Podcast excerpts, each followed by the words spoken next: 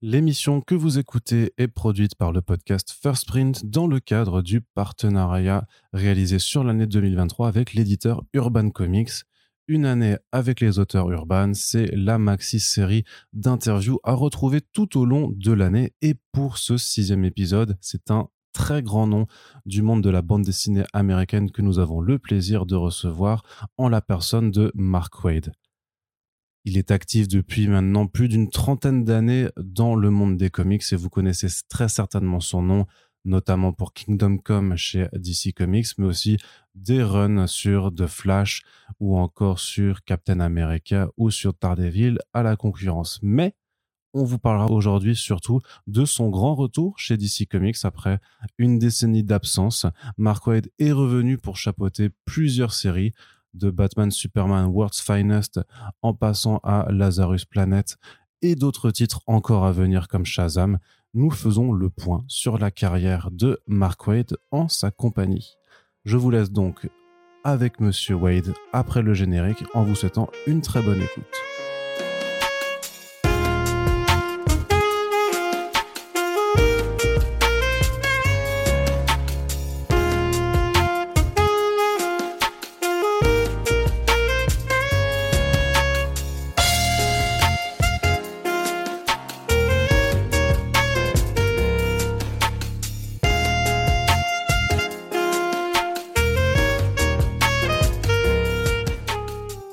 C'est vraiment un plaisir de vous avoir avec nous pour ce podcast Mark Wade. Bienvenue et merci de prendre le temps de répondre à nos questions. On va d'ailleurs commencer par une question toujours très simple, très générale. Ce qu'il me semble que vous êtes un fan de comics à l'évidence. Est-ce que vous vous rappelez du tout premier comic book que vous avez lu quand vous étiez enfant? Oui, je m'en souviens très bien. Uh, c'était le Batman 180 et je sais que ça ne dira probablement rien à beaucoup de gens, mais c'était le premier numéro qui est sorti après la première diffusion du Batman d'Adam West à la télévision. Mon père, qui avait lu des comics quand il était enfant, l'a vu dans un kiosque à journaux et l'a acheté car il savait que j'adorais la série télé.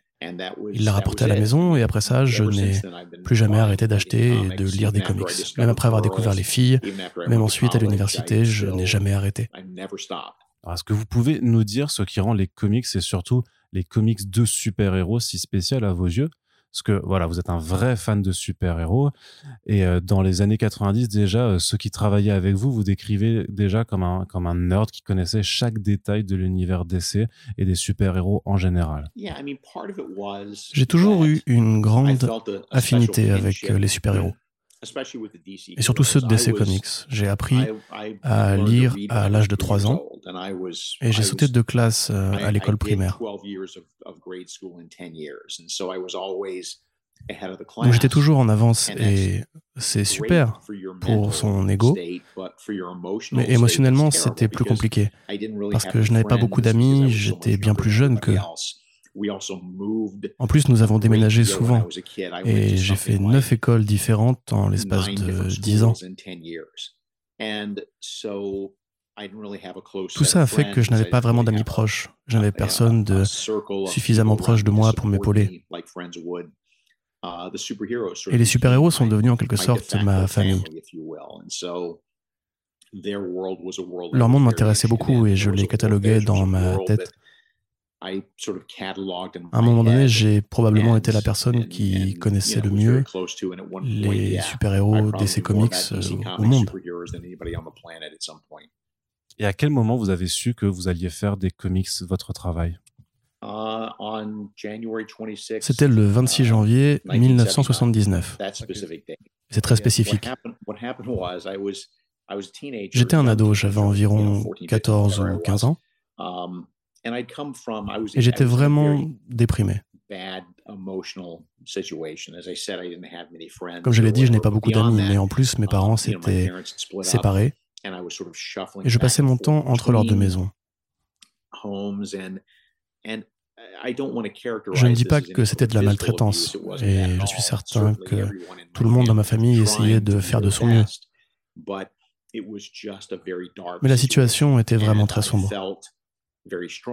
Et j'étais persuadé à cette époque que personne ne s'intéressait vraiment à moi, que je pouvais vivre ou mourir, que tout le monde s'en moquait. J'étais légèrement suicidaire à l'époque. Et ce jour-là, je suis allé voir le film Superman avec Christopher Reeve. Je l'ai même vu deux fois d'affilée. J'adorais les super-héros, mais j'aimais aussi les tours de magie, le baseball et tout ce que les gamins de mon âge peuvent aimer. Mais quand je suis sorti de la salle, j'étais converti. Je savais que quoi que je fasse de ma vie serait en relation avec Superman. Une fois adulte, ça m'a pris pas mal de temps pour comprendre que c'était ce moment-là précisément qui avait tout changé. C'était tellement évident avec le recul. Je suis allé dans ce cinéma en pensant que personne ne s'intéressait à moi, mais Superman, lui, s'intéresse à tout le monde. Il se moque de savoir si vous êtes riche ou pauvre, il se moque d'où vous venez. Cette gentillesse-là m'a touché. Bien sûr, je ne suis pas fou, je sais qu'il s'agit d'un personnage fictif, mais je m'en moque. Le lien émotionnel qui s'est tissé à ce moment-là était réel, et c'est là que j'ai réalisé que je voulais travailler dans les comics. Je ne pensais pas devenir auteur, et je ne suis certainement pas assez doué pour devenir dessinateur. Je me suis juste dit que je pouvais devenir éditeur, et c'était devenu mon but. Je voulais devenir éditeur chez DC Comics, et j'y suis arrivé en 1987. Je suis resté uh, à ce poste-là pendant deux ans, ce qui n'est pas très long. Um, Mais durant cette période, j'ai été éditeur sur de nombreux titres euh, de différents auteurs comme Neil Gaiman, Alan Moore, John Ostrander ou encore Bill Loebs ou Christopher Priest et tant d'autres qui ont travaillé un moment ou l'autre avec DC Comics. Et j'ai eu entre les mains leur script, ce qui m'a permis d'apprendre tellement sur l'écriture. J'ai plus appris en deux ans que je n'aurais pu le faire seul en dix ans. Mais ensuite, quand j'ai quitté ce poste éditorial, il me fallait un nouveau travail. J'avais écrit ou tripatouillé trois scénarios chez DC Comics, comme je l'ai dit plus tôt, mais je n'avais pas pour ambition de devenir auteur. Au sortir de mon boulot d'éditeur, il fallait bien que je trouve quelque chose. Et mes amis qui étaient toujours chez DC m'ont grandement encouragé d'essayer d'écrire à plein temps, et ça a plutôt bien marché. Comment êtes-vous passé de votre travail d'éditeur à celui d'auteur? Est-ce que vous aviez au final appris à écrire ou est-ce que vous aviez juste acquis cette expérience et compétences en relisant les scripts des autres auteurs? Oui, je sais que le processus d'écriture est bien plus complexe que de simplement lire des scripts d'auteurs. Et je suis quelqu'un de cultivé qui a d'autres sources d'influence en dehors de la bande dessinée. Mais j'avais beaucoup d'idées en tête. Je ne pensais pas à l'époque qu'il était possible de les écrire sous forme de script trois ou quatre fois par mois, sans s'épuiser vraiment. Mais mon ami Brian Augustine, qui fut plus tard mon éditeur sur la série de Flash, m'a vraiment épaulé. Nous étions vraiment amis. Quand j'ai quitté mon poste euh, à l'éditorial, il a continué à m'envoyer du travail régulièrement pour voir comment je m'en sortais. Et je me suis rendu compte que j'adorais écrire des scénarios de comics et que je me débrouillais plutôt bien. Il me restait bien sûr pas mal de choses à apprendre à cette époque, mais ça m'a mené où je suis aujourd'hui. C'est ce qui m'a marqué le début de ces 35 années de ma vie. On dirait que vous êtes assez doué pour vous rappeler des dates, alors je vais essayer quelque chose d'autre. Est-ce que vous vous souvenez du euh, jour où vous avez écrit votre premier scénario pour The Flash? Uh, uh, alors pour Flash, je ne me souviens pas de la date exactement, mais je me souviens de comment j'en suis arrivé là. L'auteur précédent, William Messner Loebs, avait décidé de passer à autre chose, et Personne chez DC Comics ne se préoccupait de ce titre, sauf Brian. Parce que la série TV n'avait duré qu'une seule saison et les ventes du comics qui étaient montées au moment de la série télé étaient retombées très vite une fois que celle-ci a été annulée. C'était une situation parfaite parce que si vous reprenez un personnage comme Superman ou Batman, vous avez un million de perdus qui sont braqués sur vous et la pression éditoriale est immense. Mais ce n'est pas le cas si vous reprenez un titre secondaire comme le Flash, ce qu'il était à l'époque.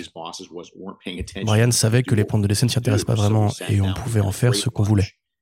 Donc on a déjeuné ensemble avec Brian et on a discuté des origines de Wally West et de la manière dont on pouvait les moderniser.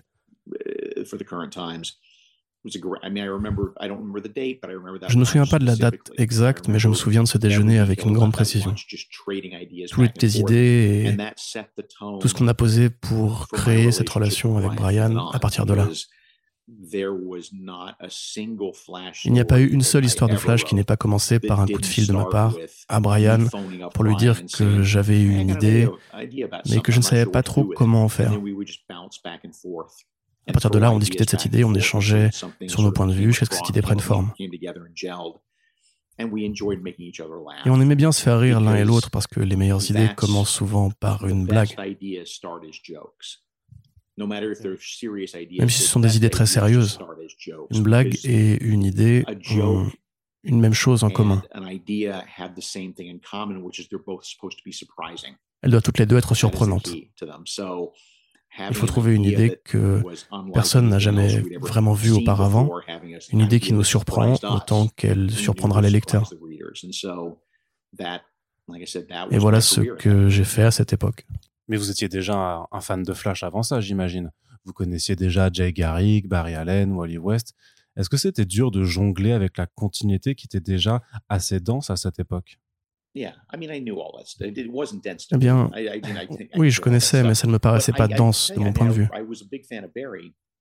J'adorais Barry et Jay, mais je n'étais pas particulièrement fan de Wally. J'aime le Kid Flash, mais je n'avais pas vraiment d'affinité spécifique avec ce personnage comme c'était le cas avec Superman. Donc avec Wally, il m'a fallu réussir à trouver une connexion avec un personnage auquel je n'étais pas vraiment attaché.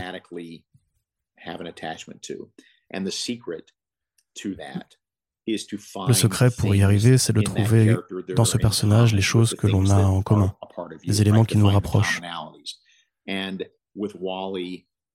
Et avec Wally, j'ai vu quelqu'un d'impatient qui avait à peu près mon âge.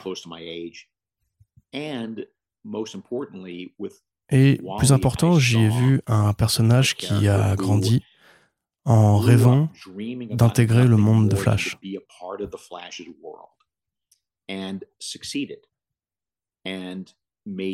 et qui était parvenu.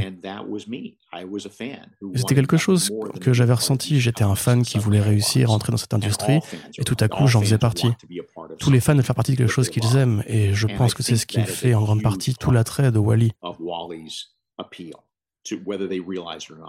Il incarne cette idée qu'un fan est parvenu à atteindre la ligue professionnelle. Ce qui est intéressant, c'est qu'à cette époque, et même encore maintenant, vous utilisiez un ton plutôt léger. Et dans les années 90, ce n'était pas forcément la mode d'écrire quelque chose au ton léger, parce que justement, c'était les années 90. Et c'est toujours le cas maintenant. Ce n'est toujours pas à la mode.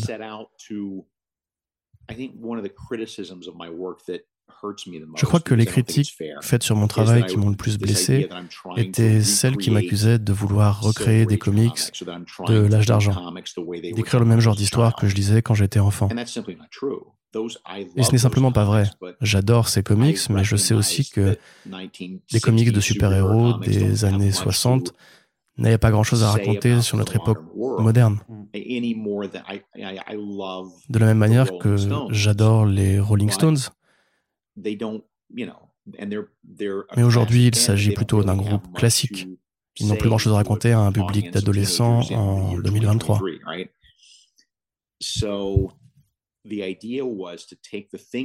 Donc l'idée, c'est de prendre tout ce que j'aimais dans ces personnages et de leur infuser un optimisme et un espoir.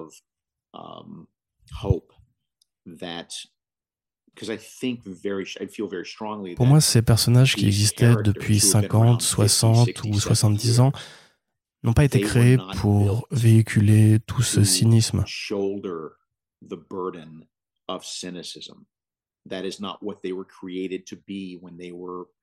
Ils n'ont pas été créés pour ça, ils ont été créés dans les années 1930 et 1940 par des gamins de 20 ans. Ça ne veut pas dire qu'on ne peut pas raconter une histoire sombre, intéressante avec ces personnages. Ça ne veut pas dire non plus qu'on ne peut pas raconter des histoires cyniques de temps en temps avec ces personnages. Il y a plusieurs histoires dans ce cas qui sont vraiment très bonnes, voire excellentes. Mais je pense qu'elles sont des exceptions et ne devraient pas constituer une règle. Ces personnages n'ont pas été créés par le désespoir. Ils ont été créés spécifiquement pour apporter de l'espoir aux enfants. Et c'est comme ça que je continue de les voir et d'écrire leurs histoires pour des adultes. Mais je n'aime pas utiliser le cynisme comme outil de narration. C'est trop facile.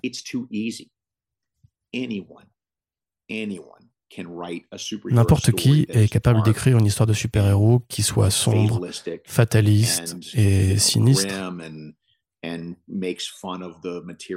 de se moquer de ces personnages. Tout le monde peut faire ça, parce que ce sont des proies faciles. Moi, je préfère utiliser mon temps et mon énergie pour être meilleur que ça, pour essayer de créer des histoires sur des personnages pleins d'espoir dans le monde d'aujourd'hui.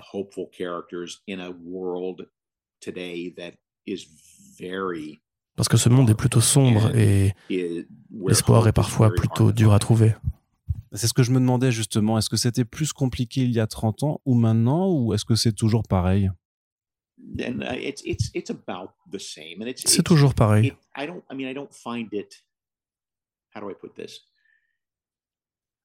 Comment dire? Je trouve ça plus facile maintenant parce um, que j'ai des années d'expérience derrière moi. Mon conseil pour ceux qui sont dans un processus créatif, quel que soit le médium, c'est d'être flexible, évidemment, être capable d'utiliser une variété de tons et de styles.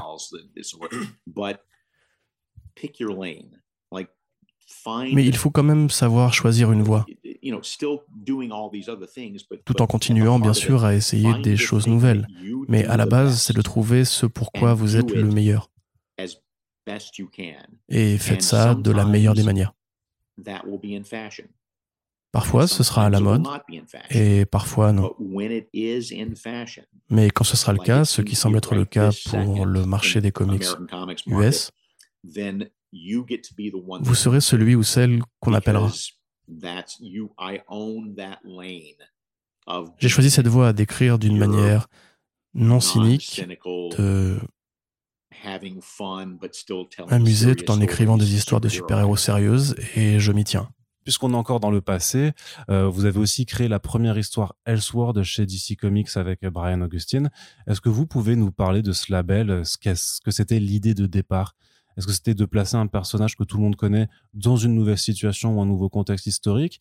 Comment est-ce que vous avez construit cela? C'est lié à une de mes réponses précédentes. Dans les années 60, DC a créé une série d'histoires dans tous leurs titres où, une à deux fois par mois, il y avait une histoire imaginaire. Entre guillemets, bien sûr. Comme par exemple, et si Lex Luthor avait grandi sur Krypton et, et si Superman avait perdu ses pouvoirs pour de bon. Ces scénarios à la What If étaient très amusants, mais très old school. Dans le contexte des années 80, quand moi j'étais éditeur, il paraissait un peu passé de mode. J'éditais à cette époque une anthologie appelée Secret Origins qui expliquait l'origine de chaque personnage. On m'avait confié un numéro annuel pour le faire avec une pagination plus grande. Donc j'avais un plus grand nombre de pages à remplir avec tout ce que je voulais. Pour autant, je ne savais pas exactement ce que j'allais mettre dedans. Nous avions déjà les origines de Superman, de Batman et de Wonder Woman. Tous les autres personnages étaient déjà assez connus. Alors qu'est-ce que je pouvais bien mettre dans un livre qui était aussi cher et prestigieux, qui n'avait pas déjà été fait auparavant? J'ai repensé à ces histoires imaginaires d'autrefois, à quel point elles étaient ringardes, un peu idiotes et et très vieille école. Mais on pouvait très bien les moderniser. Le concept du what if et des réalités alternatives fait partie des comics depuis bien avant que vous et moi soyons nés. Donc j'ai eu cette idée dans le bus alors que je rentrais chez moi. Ok, et si on faisait une version alternative des origines de Superman, de Batman et de Wonder Woman? Et si Superman atterrissait en Russie? Voilà une idée que j'ai eue en 1988 et Mark Millar l'a écrite des années plus tard. J'ai oublié pas mal de ces histoires, mais je me souviens très bien de celle de Batman. Et si Batman avait existé au siècle précédent, à l'époque victorienne? J'ai appelé Brian quand je suis arrivé chez moi et on en a discuté. Le projet nous enthousiasmait tous les deux. Le jour suivant, au boulot, Brian est venu me voir avec cette histoire de Batman contre Jack l'Éventreur, qui se déroulait dans les années 1890. Et c'est là que j'ai su que ce serait un carton. Je suis donc allé voir l'éditeur en chef de l'époque, Dick Giordano, une personne fantastique, toujours prêt à écouter de nouvelles idées, très créatif et toujours prêt à encourager les talents. Je lui ai décrit l'idée avec beaucoup d'enthousiasme. Rappelez-vous que j'avais la vingtaine à l'époque. Donc je n'arrêtais pas de bouger dans son bureau tout en expliquant l'idée dans les moindres détails, et je le faisais bien rire. Et à la fin, il m'a dit qu'il me donnait son feu vert. Il fallait trouver un dessinateur, ce dont Brian et moi nous sommes chargés. Enfin, c'est plutôt le dessinateur qui nous a trouvés. Dans la mesure où Mike Mignola, avant Hellboy, était présent ce jour-là dans les bureaux de DC Comics, en train de déambuler, de chercher quelque chose à faire. Et Brian et moi l'avons attrapé et l'avons emmené à déjeuner. Nous lui avons expliqué le concept. Au départ, il était plutôt hésitant, avec l'envie de dessiner Batman dans une architecture aussi complexe. Il a trouvé toute une sorte d'excuses. Mais au fur et à mesure que nous lui parlions du projet, il a commencé à vraiment se plonger dans l'histoire, à apporter ses propres idées. Et avant même que nous ayons terminé, il nous a dit qu'il était partant. Et voilà comment Gotham by Gaslight est né. C'est devenu la pierre angulaire de tout le projet Elseworld, de ces versions alternatives de milliers d'histoires que DC a produites depuis des années.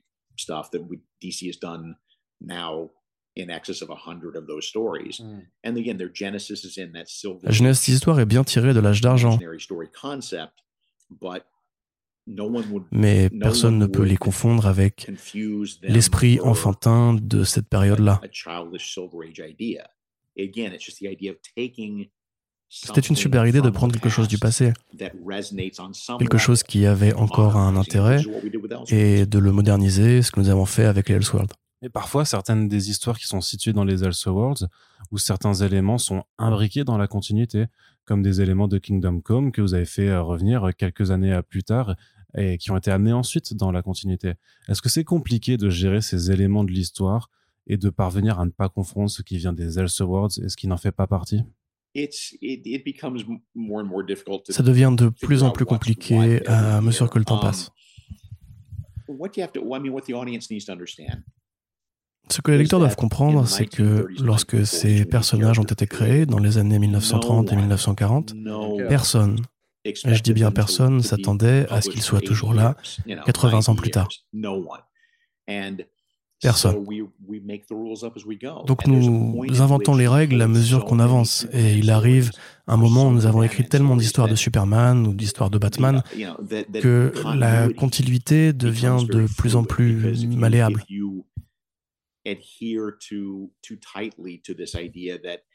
Ce serait idiot de se dire qu'on ne peut pas écrire telle histoire parce que cela contredirait un événement qui s'est produit en 1987.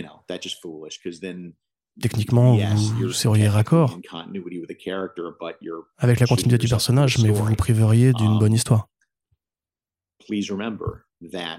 Et gardez en tête qu'il y a eu plus d'histoires de Batman qui ont été écrites que pour n'importe quel autre personnage. Et ce, pour le moindre personnage de la littérature occidentale. Bien sûr, il y a Hercule qui est là depuis un certain temps, mais combien d'histoires d'Hercule ont été écrites? Combien d'histoires de Sherlock Holmes ont été écrites en comparaison du nombre d'histoires consacrées à Batman qui sont écrites tous les mois. Avec World's Finest, le titre que j'écris en ce moment avec Superman et Batman, la règle qui m'a été donnée par les éditeurs de, DC Comics a été de ne pas me préoccuper de la continuité et de simplement écrire une bonne histoire. De faire en sorte que les personnages ressemblent à des versions classiques de Superman et de Batman que nous connaissons tous et de faire ce qui me plaisait, mais que ça n'ait pas l'air de poser problème, c'est pile dans mes corps. Alors oui, mais World's Finest, ça se situe dans le passé. Oui, mais c'est un passé qui est malléable. Et parfois, je peux m'amuser à jouer là-dessus. Um, Comment formuler ça? Mon approche de la continuité est un peu comme le serment d'Hippocrate, dans le sens où j'essaye de ne pas lui faire de mal. La plupart du temps, j'essaye de me fixer un maximum à la continuité que je connais et que j'aime.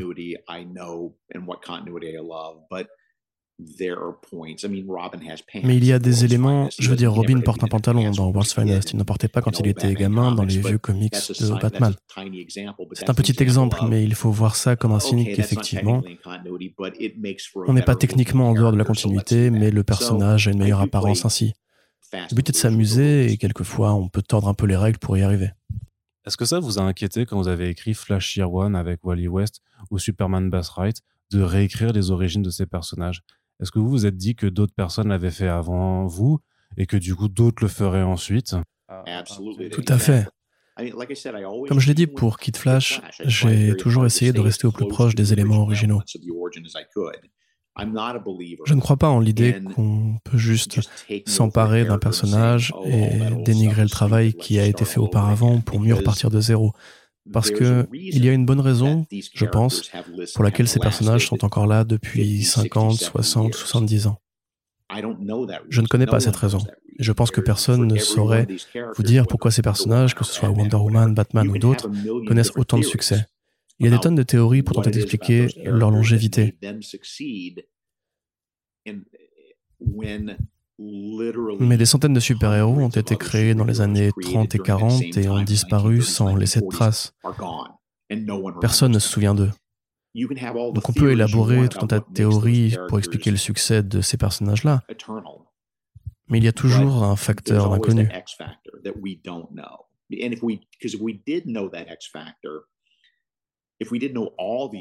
Si on savait ce qu'était ce facteur, on créerait des personnages à tout va. Et certains seraient probablement encore là d'ici 50 ou 60 ans.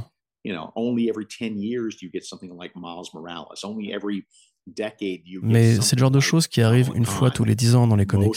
Des personnages comme Miles Morales ou Kamala Khan, on peut compter le nombre de super-héros créés au XXIe siècle sur les doigts d'une seule main. Comment est-ce que vous expliquez cela? Il me semble qu'il y a une demande un peu contradictoire de la part des lecteurs entre ceux qui veulent des nouveaux personnages qui reflètent le monde d'aujourd'hui et ceux qui sont attachés aux personnages qui ont été créés il y a 80 ans. Alors en tant qu'auteur et créateur, il me semble que vous devez trouver une forme d'équilibre entre ces deux demandes. C'est difficile parce que nous avons besoin de nouveaux personnages qui soit plus représentatif d'un monde qui nous entoure. Pendant les 75 premières années, les comics ont été créés par des hommes blancs. Mais le marché a changé, les lecteurs ont changé et les équipes créatives ont aussi énormément changé pour le meilleur. Nous sommes plus inclusifs, plus diversifiés et il y a encore des moyens de s'améliorer, bien sûr. Mais ces auteurs et ces artistes qui ne me ressemblent pas doivent faire entendre leur voix eux aussi. Ils doivent créer de nouveaux personnages qui ne sont pas autant liés au passé et qui auront leur propre euh, histoire.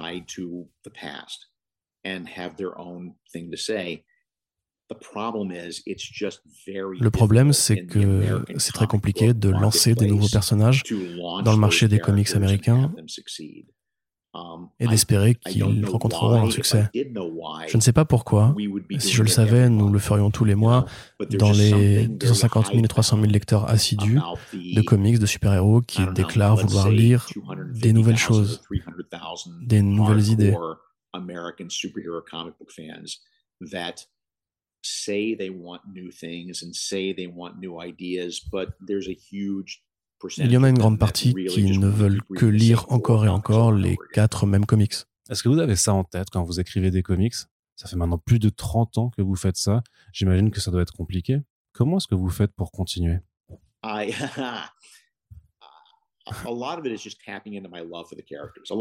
Je continue à puiser dans l'amour que je porte pour ces personnages. Je vis avec eux depuis que je suis gamin et donc j'essaie de trouver une nouvelle approche, quelque chose qui n'a jamais été exploré auparavant dans leur relation avec les autres personnages, par exemple? Comment je pourrais utiliser leurs pouvoirs ou leurs capacités de manière inédite?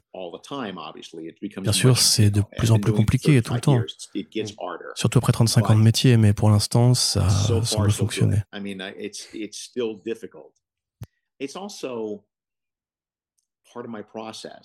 Une partie de mon processus créatif vient aussi du fait que j'adore les puzzles. J'adore les puzzles, toutes sortes de puzzles, les mots croisés, les énigmes, les devinettes. Um, J'adore résoudre des problèmes, même en dehors des comics.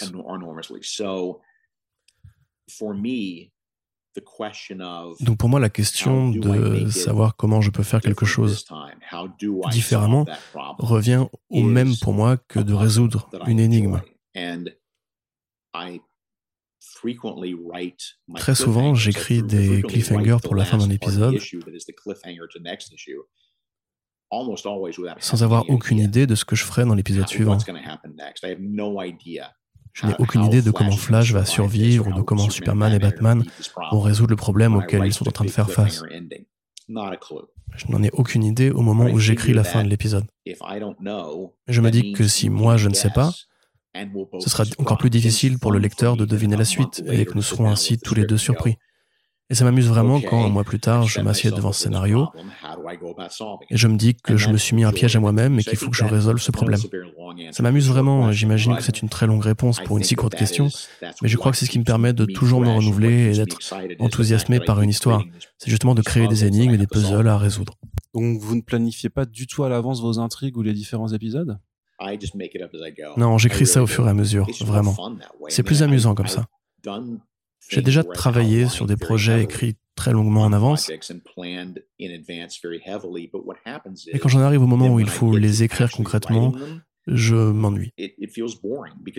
Parce que j'ai l'impression de l'avoir déjà fait. Dans l'industrie actuelle des comics, il me semble qu'il faut pourtant planifier longtemps à l'avance entre le moment où le projet est discuté avec les éditeurs, puis écrit et dessiné, et le moment où on le lit enfin. Il peut se passer entre six mois et un an, sinon plus ça me paraît difficile de pouvoir écrire une série vraiment sur le fil, parce qu'il faut quand même prendre en compte tout cet aspect éditorial, non? Oui, et ça rend mes éditeurs complètement fous. Um, Ce qui est le plus compliqué dans cette industrie, c'est que nous devons contacter les détaillants des mois à l'avance. Nous devons donc avoir quelque chose de concret à leur vendre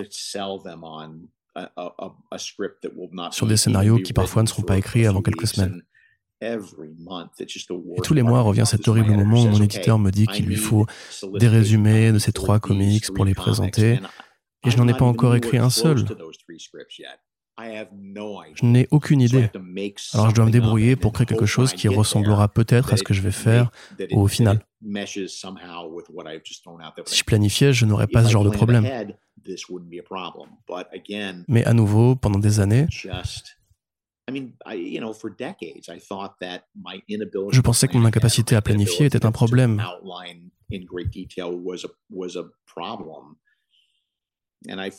Et puis j'ai appris à accepter que ce n'est pas une erreur, mais ça fait partie de moi-même. Cette façon de procéder fonctionne pour moi, alors je l'accepte comme ça. Est-ce que ce n'est pas trop compliqué pour les artistes qui travaillent avec vous? Parce qu'ils doivent avoir le temps de pouvoir dessiner les pages. Je leur donne toujours quelque chose. Depuis l'époque où j'étais éditeur, je m'assure toujours que les différentes personnes qui me suivent dans le processus, que ce soit le dessinateur, l'encreur ou le coloriste, aient toujours quelque chose sur lequel ils peuvent travailler. Je n'aime pas laisser un artiste sans rien à faire, parce que pendant ce temps-là, il ne va pas être payé. Et il a besoin de travailler. Donc je m'arrange toujours pour que les dessinateurs aient du travail. Et je suis bien conscient du fait que ce qui me prend une heure à écrire va lui prendre à lui huit heures à dessiner. Donc il faut être euh, gentil avec son dessinateur et ne pas trop lui en demander. Il faut lui raconter l'histoire et rester flexible sur la manière dont il va l'interpréter. Il ne faut pas les traiter comme des robots qui ne serait là que pour retranscrire votre vision. C'est un processus collaboratif on doit travailler ensemble pour créer une histoire. Donc là, ce que vous dites, c'est qu'en fait, une scène de Shazam qui prend le thé avec des dinosaures, c'est pas trop demandé à Dan Mora, c'est ça? Oh, Oui, parfois ça l'est, mais il a plutôt un bon sens de l'humour. Il aime dessiner des trucs un peu bizarres. Alors j'ai une autre question concernant les deadlines qui sont très importantes dans les comics. Est-ce que vous êtes toujours attaché au format traditionnel des publications en single issues? Est-ce que vous n'avez pas envie de passer au format de graphic novel comme certains autres auteurs? Est-ce que vous pensez que les sorties en singles doivent continuer? Parce que justement, le graphic novel, ça permet de se passer des deadlines. Pour l'instant, leur seule fonction est de garder les boutiques de comics à flot. Les singles n'ont pas de valeur au niveau créatif. On crée des comics hebdomadaires ou mensuels parce que si nous ne le faisons pas, le petit monde des boutiques de comics aux États-Unis finirait par s'effondrer. Parce qu'ils comptent sur les lecteurs qui viennent chaque mercredi pour acheter leur dose de comics. Et sans cet approvisionnement, um, sans ces lecteurs qui viennent régulièrement et sur lesquels euh, tout le monde compte, tout s'effondrerait parce qu'ils ne sauraient pas comment commander autrement. ce qu'il faut prendre en compte également, c'est la manière dont le marché fonctionne. J'imagine que je vous apprends rien, mais pour celles et ceux qui nous écoutent, um, il faut savoir que les comics sont vendus par quelques milliers de magasins de comics à travers les États-Unis. Et ils commandent directement aux maisons d'édition. Ils ne peuvent pas renvoyer les invendus. Ils ne peuvent pas dire j'ai acheté 15 numéros d'Aquaman, j'en ai vendu 12, donc est-ce que vous pouvez récupérer les trois qui restent? Ça ne marche pas comme ça. On achète des comics. Et quand moi j'ai géré mon magasin de comics il y a quelques années, cela voulait dire que tout ce qui y avait dans ce magasin m'appartenait en un sens. Um, en tant que revendeur, je vais faire très attention à ce que je commande et en quelle quantité. Uh, il ne faut pas trop en commander, sinon on perd de l'argent. Um, et il y a quand même une marge d'erreur. Un comics mensuel en tant que revendeur me coûte environ 1,50$, 1,60$. Donc si je commande une douzaine de numéros de Swamp Thing, par exemple, je perds encore 2 dollars par numéro et je finis par perdre donc 12 dollars. Ce n'est pas génial, mais ça ne va pas me couler. Pour des romans graphiques, c'est plutôt 19 dollars, 25 dollars ou 30 dollars. C'est un risque bien plus important et je ne saurais pas quoi choisir. La plupart des revendeurs ne sauraient pas trop comment s'y prendre pour monter une boutique avec un tel investissement sur le plan des livres dont ils ne savent même pas s'ils pourront ensuite les vendre. S'ils ne les vendent pas, leur stock leur reste sur les bras. Les librairies que vous et moi fréquentons régulièrement peuvent renvoyer des livres qui ne se vendent pas. Alors que les boutiques de comics ne peuvent pas faire ça. À nouveau, une grande réponse pour une petite question et je suis désolé. Mais c'est vraiment la façon dont le marché fonctionne. Les sorties de comics hebdomadaires sont toujours là tant que le marché pourra les supporter. Uh, Est-ce qu'ils seront encore là dans 5 ans, 10 ans?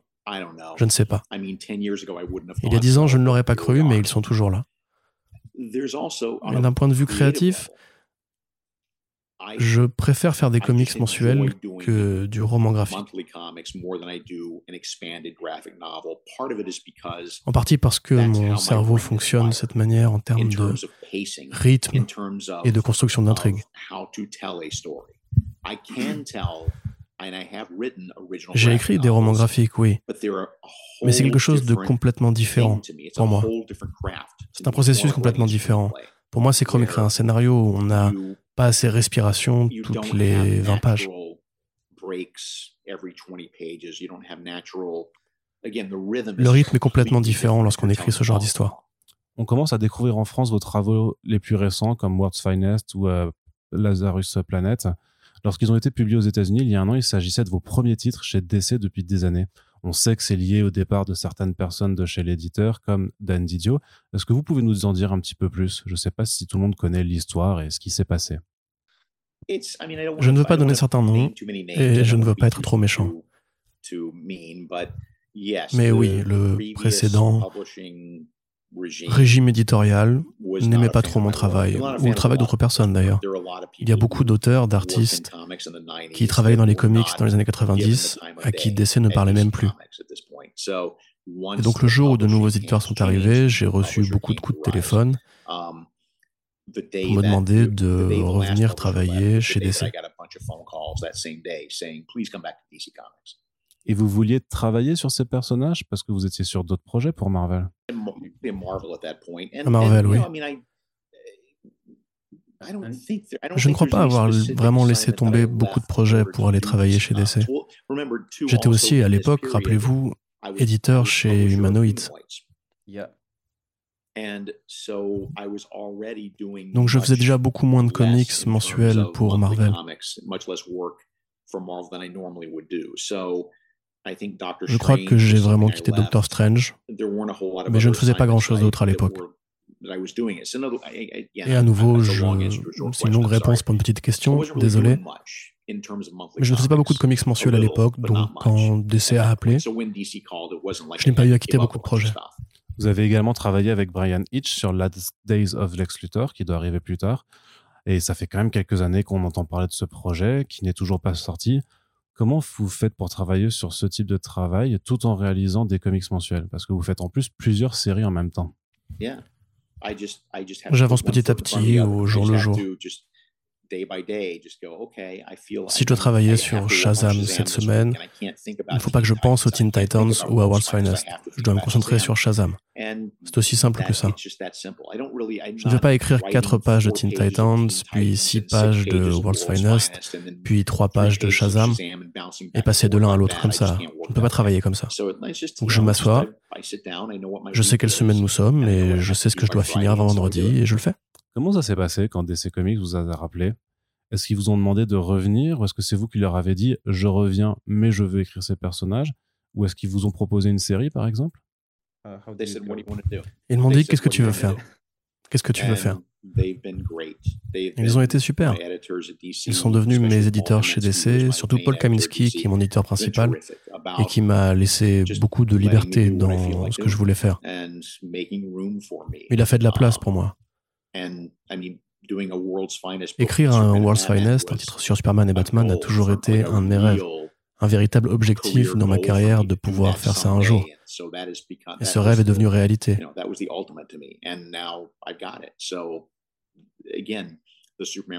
C'est la même chose pour le projet Superman avec Brian Hitch et plein d'autres projets dans ce genre-là.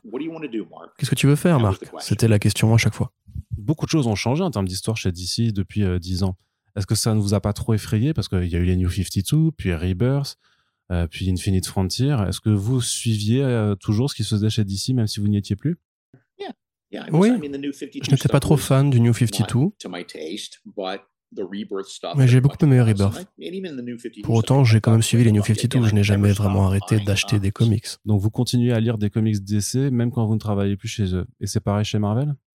Oui, c'est une façon de s'assurer qu'on ne finit pas soi-même par devenir dépassé, de ne pas commencer à stagner, de ne pas devenir, je ne trouve pas d'autres mots pour exprimer ça, um, démodé, en s'intéressant à ce que les autres font. Je pense que les auteurs de ma génération qui ont du mal à travailler sur des comics de maintenant. Je pense qu'en partie, c'est parce qu'ils ne s'intéressent pas à ce que les lecteurs veulent et lisent de nos jours, et ce qui se vend et ce qui les attire. Et pas seulement dans les comics de super-héros. Je lis beaucoup de nouveautés chaque semaine, que ce soit des titres d'Ed Baker ou Sean Phillips, ou une nouvelle publication de Chris Ware ou des frères Hernandez sur Love and Rockets. Hernandez brothers doing Love and Rockets once a year, I eat that stuff up Je lis tout ça parce que eux essaient de nouvelles choses.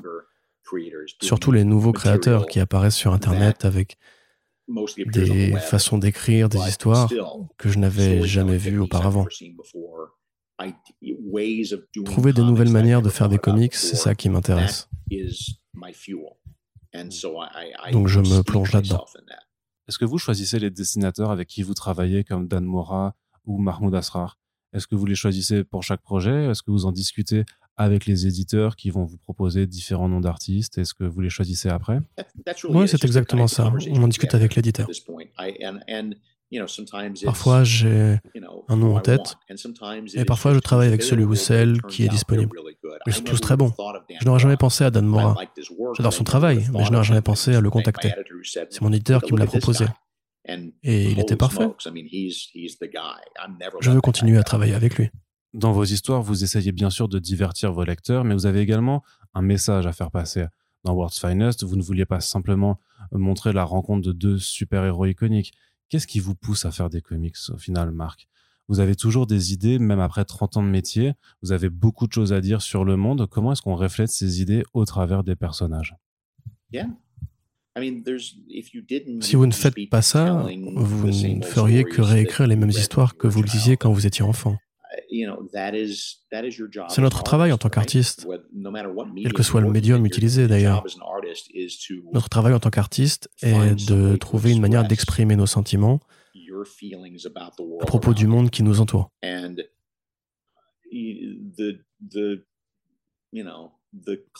Les personnes maladroites le font de manière maladroite à travers des histoires qui ne sont pas réellement basées sur les personnages, mais uniquement portées par un message. Et ces histoires n'existent que pour ce message. Il n'y a rien de mal à vouloir porter un discours politique, mais il faut trouver un certain dosage avec le côté divertissement également. Et que ça ne ressemble pas juste à une leçon de morale. Il ne faut pas qu'on voit ça comme la rhétorique d'un néolibéral où Superman s'invite à un moment dans l'histoire. Il faut que ce soit l'inverse. Mais si vous n'écrivez pas des histoires sur le monde qui vous entoure et ce qu'est le 21e siècle, alors qu'est-ce que vous faites? Autant faire carrière dans les mots croisés. Et je pose cette question notamment parce qu'il y a quelques années, vous avez été pris pour cible par un certain groupe de lecteurs et d'auteurs et d'aspirants artistes, on va dire très franchement à droite, tout ça, Comicsgate, hein, euh, parce que vous sembliez un petit peu trop parler de politique dans vos comics à leur goût. En fait, ce n'était pas vraiment dans les comics, c'était plutôt sur les réseaux sociaux. Je vais exprimer mes idées dans les comics jusqu'à un certain point. J'en parle davantage sur les réseaux sociaux et je pense que je suis quelqu'un qui penche foncièrement à gauche. J'éprouve une répulsion réelle pour le mouvement MAGA aux États-Unis et les conservateurs les plus durs ont tendance à me rendre cinglé. Je pense qu'en tant que citoyen, c'est ma responsabilité d'avoir ce comportement et de dénoncer ce genre d'attitude.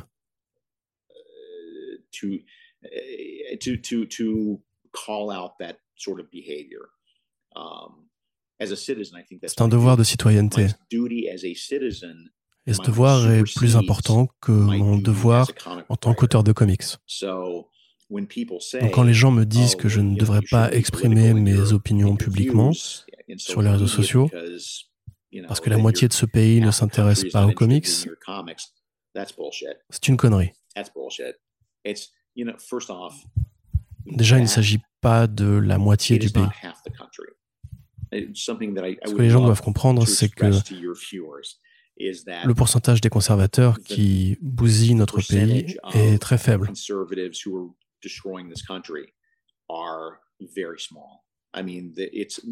Ils ne représentent même pas un quart des habitants de ce pays, voire un cinquième. Um, Vous pouvez regarder chaque sondage, chaque statistique. Ces informations sont à la portée de tous. L'Amérique est un pays libéral. Juste que ces gens font plus de bruit. Donc oui, j'ai pu interpeller d'autres artistes que je trouvais violents, um, mauvais, racistes, uh, misogynes, voire totalement horrible, avec d'autres artistes de l'industrie des comics. Car c'est quelque chose que je n'accepte pas. Il est de mon devoir de m'exprimer dans la mesure où j'ai une plateforme publique pour défendre ceux qui ne le peuvent pas. Et oui, ils m'ont poursuivi en justice, mais tant pis. Personne n'a envie d'être poursuivi en justice, mais je n'ai pas de regrets. Il faut savoir tenir tête et ne pas avoir peur du combat. Et ça vous semble s'être calmé depuis toute cette histoire du Comics Gate? Dans les comics, oui. En partie parce que nous avons gagné. Nous avons prouvé que cette idée que les nouveaux super-héros ne se vendent pas, c'est un mythe.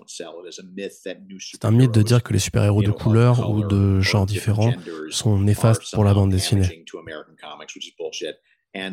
C'est de la connerie et c'est totalement faux. C'est peut-être vrai pour les comics mensuels, mais ça ne représente qu'une toute petite partie du marché. On parle du marché du roman graphique et des super-héros. Les comics de super-héros sont désormais une toute petite partie du marché de la bande dessinée américaine. Des artistes comme Renat Telgemeier, qui créent des bandes dessinées qui n'ont rien à voir avec le super-héros, connaissent un énorme succès. La bande dessinée aux États-Unis est toujours très populaire. Les comics de super-héros semblent être sur la bonne voie.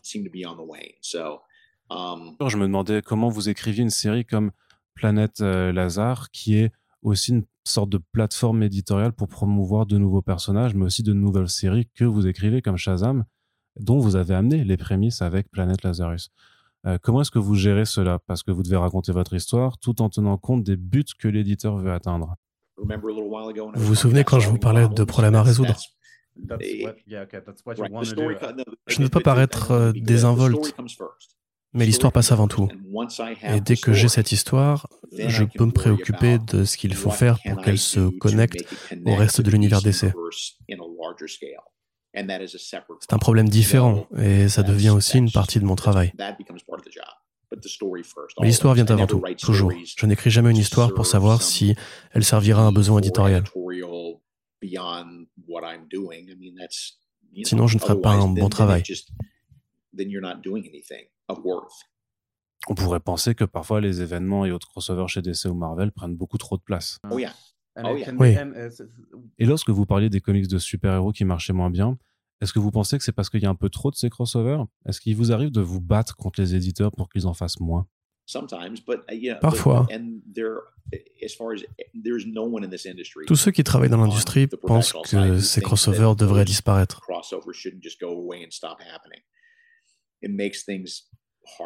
Ils rendaient les choses plus difficiles parce qu'on est sans arrêt sollicité. Par exemple, pour Shazam, nous avons écrit les deux premiers numéros, puis nous avons dû faire une pause de deux mois parce qu'il y avait un événement d'essai comics, qui était somme toute super. C'est une très bonne idée, une très bonne histoire. J'ai adoré cet événement et y participer. Mais ça a eu pour conséquence de stopper Shazam pendant trois mois et ça a bousculé notre rythme. Pour autant, ça fait partie du jeu. Si ces événements ne se vendaient pas, nous ne les ferions pas. Les fans n'arrêtent pas de dire qu'ils en ont marre de voir des gros events. Arrêtez de les acheter et nous arrêterons d'en faire. Alors, dernière question qui n'est pas à propos de DC. Est-ce que vous pouvez nous en dire un petit peu plus sur le retour de Irrécupérable? Et vous nous dire un petit peu où est-ce que vous en êtes? Um, oui, mais je n'ai pas trop d'infos là-dessus.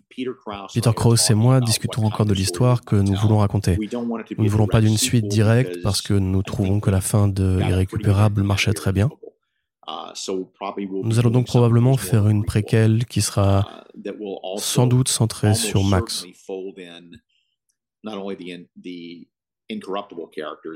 un des personnages de Incorruptible. Et quelques autres personnages aussi, mais peut-être aussi ceux de Insufferable que Pete et moi avons fait pour Freeman Comics et qui avaient été édités chez IDW, mais qui n'étaient pas censés faire partie du même univers. Maintenant que nous avons décidé de travailler à nouveau sur euh, Irrécupérable, je pense qu'il est possible d'inclure tout ça. Il est toujours question d'une adaptation? Est-ce que vous avez des nouvelles là-dessus? Non. Malheureusement, avec la grève des scénaristes au cinéma, tout a été arrêté. Je ne sais pas où ça en est. Et alors, une vraie dernière question, pardon, euh, pour parler de ce hashtag qu'on a beaucoup vu depuis la semaine dernière, alors on enregistre ce podcast euh, Comics Broke Me. Qu'est-ce que vous pensez de la situation des scénaristes et des artistes dans l'industrie des comics aujourd'hui? Ils n'ont pas tort. De voir ces hashtags, je trouve ça déchirant. Um,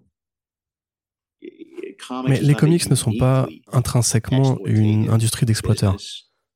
Le capitalisme exploite. Et les comics font partie intégrante d'une société capitaliste. Donc vous pouvez voir les mêmes hashtags avec Starbucks ou Sony Pictures ou d'autres. Ces corporations traitent les gens de plus en plus mal chaque année. Tout ce que je peux dire à ces personnes, c'est que leur situation m'attriste. Je peux les aider en faisant la promotion de leur travail et mettre tout en œuvre pour les aider à trouver du travail et m'assurer qu'ils soient bien traités.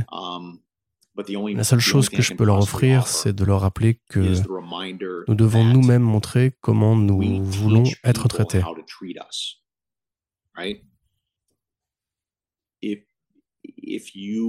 Si vous, par enthousiasme, vous êtes prêt à travailler dans des conditions inacceptables, alors ce sera toujours le cas pour toutes les personnes qui vous embaucheront.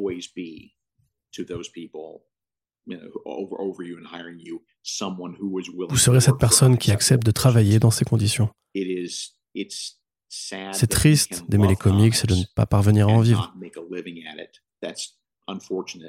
C'est très malheureux. Et à nouveau, c'est facile pour moi de donner cet avis. Je suis dans une situation très privilégiée j'en ai bien conscience. Um, Mais c'est ce que je ressens quand je vois ce hashtag. Je suis désolé que vous aimiez les comics sans pouvoir en vivre. La plupart du temps, ce n'est pas de votre faute. Dans certaines occasions, il faut que vous preniez la responsabilité de poser les limites, si cela a un sens de dire ça. Je vois tout à fait. Merci beaucoup, Marc. C'était vraiment un plaisir de vous avoir sur ce podcast et j'espère que vous reviendrez en France prochainement. J'aimerais beaucoup. Et merci de m'avoir invité. Uh, Dites-moi quand l'émission sera en ligne, je la partagerai, d'accord Bonne fin de journée. C'est donc ainsi que se termine notre interview intégralement doublée en français comme vous l'aviez remarqué. On espère que le travail fourni dans le cadre de ces podcasts vous plaît toujours. Si c'est le cas, il est important et même vital de le faire savoir et de soutenir nos émissions afin de faire connaître les travaux des auteurs qui y passent. Donc vous pouvez partager l'émission sur vos réseaux sociaux un petit peu partout. Parlez-en aux libraires aussi s'ils vendent les comics dont on a parlé pendant l'émission. Et je vous donne rendez-vous dès le mois prochain pour la septième émission que nous ferons en compagnie de Ramvé.